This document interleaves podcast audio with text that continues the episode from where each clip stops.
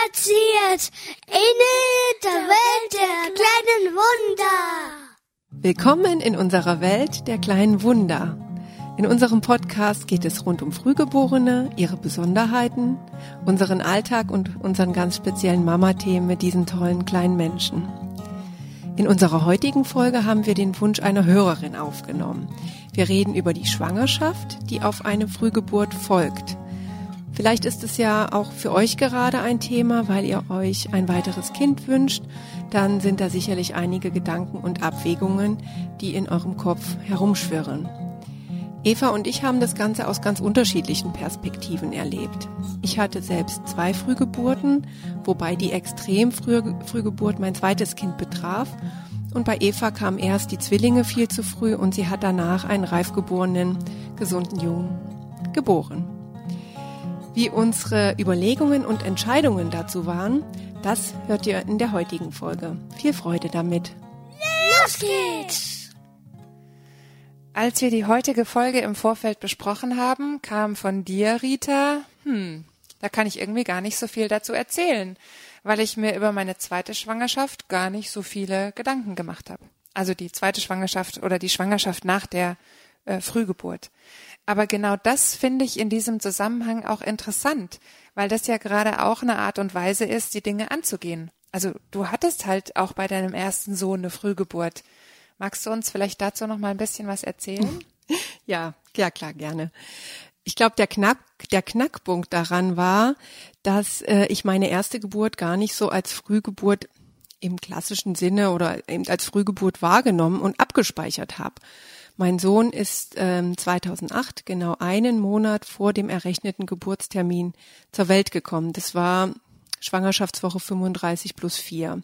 Er wog allerdings auch 2850 Gramm und war 50 Zentimeter lang. Krass, ja. Ja, manche Kinder kommen termingerecht mit diesen Daten zur Welt. Mhm, genau. ähm, natürlich war das alles eine wirklich sehr aufregende Zeit und ich habe mir die Geburt meines ersten Kindes auch ganz anders vorgestellt. Aber er war gesund bis auf eine neugeborenen Gelbsucht, die mit Lichttherapie behandelt wurde und ähm, ja auch in, damit im Zusammenhang bestehenden Trinkschwierigkeiten. Ganz am Anfang war er ein sehr zartes, aber gesundes Baby. Und du hast ihn ja auch natürlich auf die Welt gebracht, also kein Kaiserschnitt. Ja, genau. Also es war ja so, dass ich ähm, kleines Leck in der Fruchtblase hatte, was ich bemerkt habe und deswegen bin ich dann in die Klinik und dort haben sie mich nicht mehr gehen lassen, weil die Gefahr einer Infektion zu groß war. Ich habe dann noch eine Woche präventiv Antibiotika bekommen und dann wurde die Geburt eingeleitet, weil man eben auch eine Infektion nicht riskieren wollte und er auch schon so gut entwickelt war. Und ja, ich hatte dann eine sehr wundervolle Geburt und einen gesunden kleinen Jungen. Und das erste Mal, als ich eigentlich mit diesem Begriff Frühgeburt damals in Berührung kam, war, als ich das Mutterschaftsgeld bei der Krankenkasse eingereicht habe. Denn er war ja vor der vollendeten 37. Woche geboren und ähm, da ist dann der Mutterschutz länger, ne, nämlich zwölf Wochen statt der üblichen acht Wochen nach der Entbindung, weil es eben eine Frühgeburt war. Und ähm, was hat das denn mit dir gemacht, als du das offiziell gelesen hast, also so schwarz auf weiß, dass es sich jetzt eben hier um eine Frühgeburt handelt? Ja, das, also da habe ich es zum ersten Mal so richtig wahrgenommen, ja. Also Mhm. ich hatte ähm, die zwölf Wochen Mutterschutz natürlich gern mitgenommen, ähm, aber Frühgeburt, das war, das war mir bis dahin äh, nicht nicht so der Begriff, auch wenn das halt alles sehr holprig war. Ähm, und ich wusste aber auch gar nicht viel über, ich sage jetzt mal echte Frühgeburten oder ich hatte da ähm, keine Verbindung, auch nicht im Freundeskreis oder so. Und ähm, ich glaube, für mich stand Frühgeburt damals immer im Zusammenhang mit ja sehr dramatischen Geburtsumständen. Also auf jeden Fall zu frühe Wehen und das Kind kommt dann von alleine, man kann es nicht mehr halten und ähm, dann natürlich auch ein Neugeborenes im Inkubator. Ist ja eigentlich auch gut, dass man sich da nicht im Vorfeld irgendwie so intensiv damit auseinandersetzt, vor allem nicht, wenn man noch keine Erfahrungen damit hat ähm, und nicht bei jeder Schwangerschaft sofort denkt, oh meine Güte, hoffentlich wird es keine Frühgeburt und sich da irgendwie ständig mental damit auseinandersetzt. Von daher ähm, finde ich das auch irgendwie richtig so, ne? Aber ähm, war denn dann die Entscheidung für ein weiteres Kind für dich ganz einfach und Ja. selbstverständlich? Ja. Also ähm, ich habe keine Sekunde daran gedacht, dass sich das wiederholen könnte oder sogar, so wie es ja dann leider kam, äh, viel dramatischer äh, kommen würde. Beide Kinder waren absolute Wunschkinder und ähm, ich bin auch beide Male sehr frei und unbedarft an die Schwangerschaft herangegangen. Natürlich habe ich mich während meiner zweiten Schwangerschaft dann auch an die äh, Geburtsumstände meines Großen erinnert, aber meine Gedanken, die gingen dann eher dahin, dass ich mich darauf gefreut habe, gerade auch zum Ende hin ähm, dann mehr in die Schwangerschaft einzutauchen und das Kind willkommen zu heißen. Also so sechs Wochen vorher nicht mehr zu arbeiten, so ein bisschen zur Ruhe kommen, Kindersachen, Kinderzimmer fertig machen. Das hatte ich beim ersten Mal nicht. Hm ja, beim zweiten Mal dann auch nicht. ähm, aber, aber dann einfach so, so wie ich das so bei, bei Freundinnen oder bei auch bei anderen gesehen habe, dass man so innerlich bereit ist und sagt, hey, wo bleibst du denn? Mir wird's jetzt langsam schwer, mein Körper will dich rausschmeißen und ich kann es nicht mehr erwarten, dich kennenzulernen und ich kann auch nicht mehr, ich körperlich, ja. Und ähm, ja, Habt ihr denn dann ähm, direkt auch mit dem Gedanken gespielt, noch ein weiteres Kind zu bekommen? Also wir, mein Mann und ich, nein, aber ich schon. Also, ja, also das soll heißen, dass ich natürlich da sehr, sehr viel drüber nachgedacht habe, warum ich denn zwei Frühgeburten hatte. Denn ähm, aber auch wenn es nach der ersten Geburt nicht so war, als dann nach, nach der zweiten, hat sich dann mein Blick und meine Wertung zu den Ereignissen schon geändert, nämlich dahingehend, dass ich eben doch zwei Frühgeburten hatte und mein Körper anscheinend nicht in der Lage ist, ein Kind 40 Wochen lang zu versorgen und auszutragen. Die Erkenntnis, ja, war hart ähm, und auch nicht mit so schönen Gefühlen verbunden. Schuld, Versagen etc. Ähm, darum geht's heute nicht. Vielleicht sprechen wir da irgendwann anders mal drüber, können wir bestimmt auch einiges ähm, berichten. Wenn ihr da Interesse dran habt, dann schreibt uns doch gerne. Machen wir auch eine Folge draus. Genau. Aber genau, bevor wir jetzt über neue Folgen sprechen, lass mich da noch mal kurz einhaken. ähm, du hast also über eine weitere Schwangerschaft nachgedacht und dein Mann nicht. Na, so könnte man das sagen. Äh, Frauen denken ja viel, sehr, sehr viel. ähm, wenn der jetzt das hört, dann denkt er auch, aha, wusste ich gar nicht. Ähm, für ihn war ein drittes Kind nie Thema aus verschiedenen Gründen. Ja, einerseits hatten wir nie darüber gesprochen, dass wir mehr als zwei Kinder wollten. Unser erster hat uns die ersten drei Jahre schon auch sehr auf Trab gehalten, dass auch mein Mann, bis unser Sohn zweieinhalb Jahre alt war, nicht mal an ein zweites Kind äh, gedacht hatte. Und ich wollte schon immer zwei Kinder haben und musste ihn da so ein bisschen behutsam hinführen. Und ein ganz weiterer, auch ganz entscheidender Punkt ist, dass wir hier keinerlei familiäre Unterstützung haben, weil unsere Familien 400 und 500 Kilometer weit weg wohnen. Wir haben einen ganz tollen Freundeskreis, der uns wirklich unglaublich unterstützt, aber es ist eben nicht das Gleiche. Und ähm, der dritte, dritte und wahrscheinlich auch alles entscheidende Punkt ist, dass wir eben eine sehr herausfordernde Familiensituation haben aufgrund der Einschränkungen unseres zweiten Kindes und äh, schlicht und einfach für ein drittes Kind von unserer Elternseite her ja ka kaum oder keine Kapazitäten mehr vorhanden sind. Das war auch für mich eher so eine theoretische Überlegung. Also ich habe jetzt nicht gesagt, ich möchte gerne ein drittes Kind, sondern eher so, was wäre wenn? Also was wäre, wenn ich das gerne wollte oder auch wenn ich ungewollt schwanger werden würde? Und äh, ich habe das dann auch nie zu Ende gedacht, weil mh, meine Einschätzung schon so ist, dass ich auch ähm, eine dritte Schwangerschaft nicht 40 Wochen lang austragen könnte und die Gefahr einer weiteren Frühgeburt oder noch schlimmer, nämlich dass das Kind vielleicht gar nicht überlebt, einfach viel zu groß wäre. Bestärkt hat mich darin, dass ich ähm, in der Klinik auch einige Mütter kennengelernt habe, die auch mehrere Frühgeburten hatten. Auch darüber habe ich mir ja vorher keine Gedanken gemacht. Einmal Frühgeburt, immer Frühgeburt. Ist ja auch nicht so, aber ich habe das schon in der Klinik so erlebt, dass das äh, gerade auch wenn man sich so die Bilder an der Wand äh, anschaut, die Dankesbilder für die ähm, für die Station, dann äh, steht da zum Beispiel Jonas geboren Schwangerschaftswoche 28 plus 3 und Luisa 30 plus 5 als Beispiel, ja, war jetzt nur aus der Luft gegriffen. Ähm, was ich aber trotzdem betonen möchte, ist, dass das ist eine ganz persönliche Einschätzung von mir. Ich habe da nie mit dem Arzt drüber gesprochen, ähm, weil der Wunsch auch nie konkret war. Und was würdest du anderen raten, die nach der Frühgeburt einen Kinderwunsch haben? Das finde ich sehr schwierig, weil ja jede Situation einzigartig ist. Ich denke, wenn Ängste da sind, dann sollte man die auch ernst nehmen und sich bewusst mit dem Thema auseinandersetzen. Ich hätte mir bei einem weiteren Kinderwunsch auf jeden Fall die Meinung eines Frauenarztes und auch Kinderarztes eingeholt. Ähm, aber das ist vielleicht auch ein Thema, wo du ja mehr erzählen kannst, denn bei dir war ja genau die Situation so extrem Frühchen und danach kam noch eine weitere Schwangerschaft. Wie habt ihr euch denn da verhalten? Hattest du Sorgen und Ängste?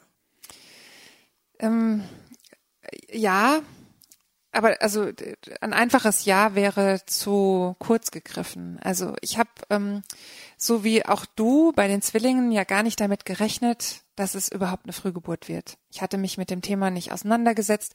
Ich war vorher schon zweimal schwanger gewesen, ähm, habe aber die Kinder immer im ersten Trimester verloren ähm, Trotzdem habe ich aber auch über die Möglichkeit nie nachgedacht, obwohl die Schwangerschaft mit den Zwillingen auch von Anfang an schwierig war mit Blutungen und so.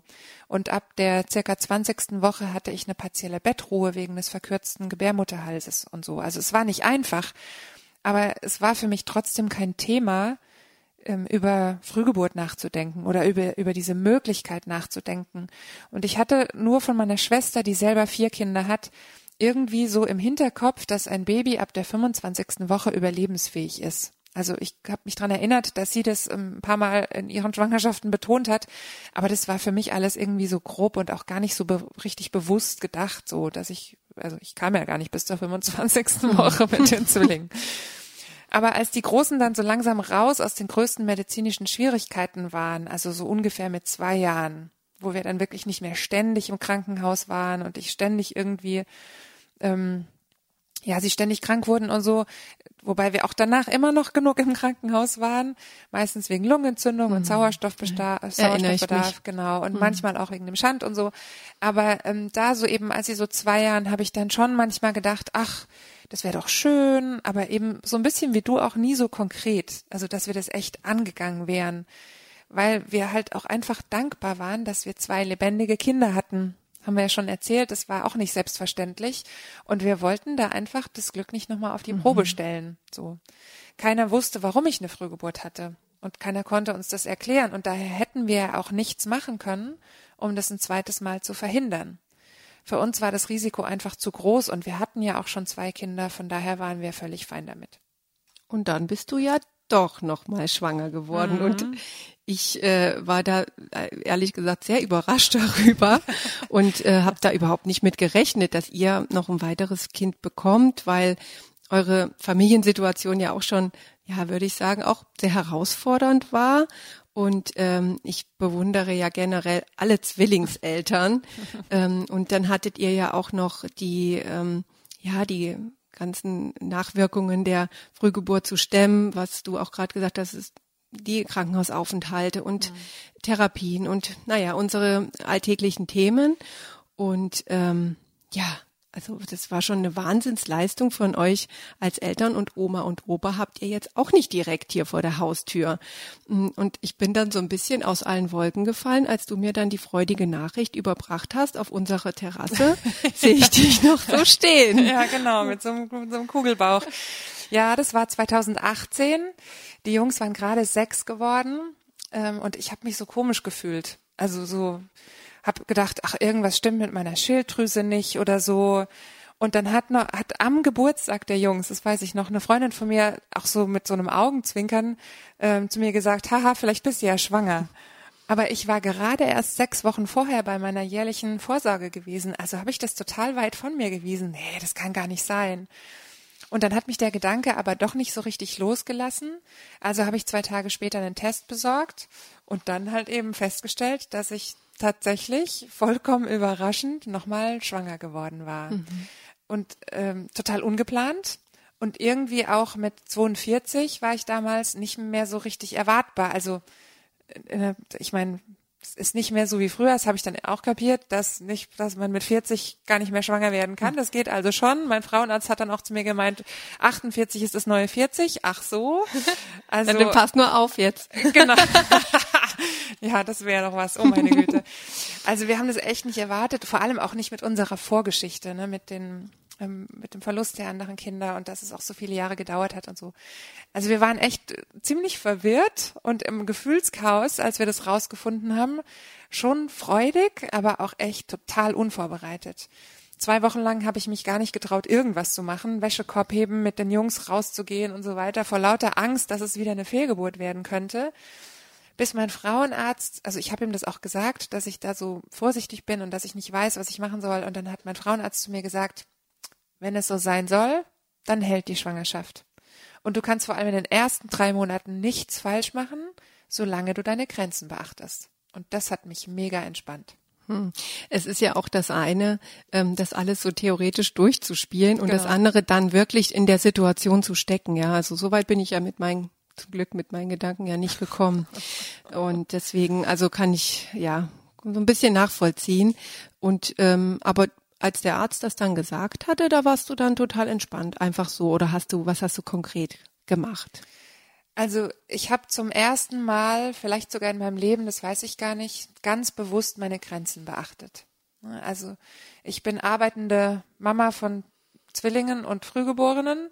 Also war ich davor ja oder war ich zu dem Zeitpunkt, da äh, ist wenig Platz für hinlegen und ausruhen und mal die Seele baumeln lassen und so. Das muss man, selbst das muss man einplanen und selbst dafür muss man sich mhm. Zeit freischaufeln und so.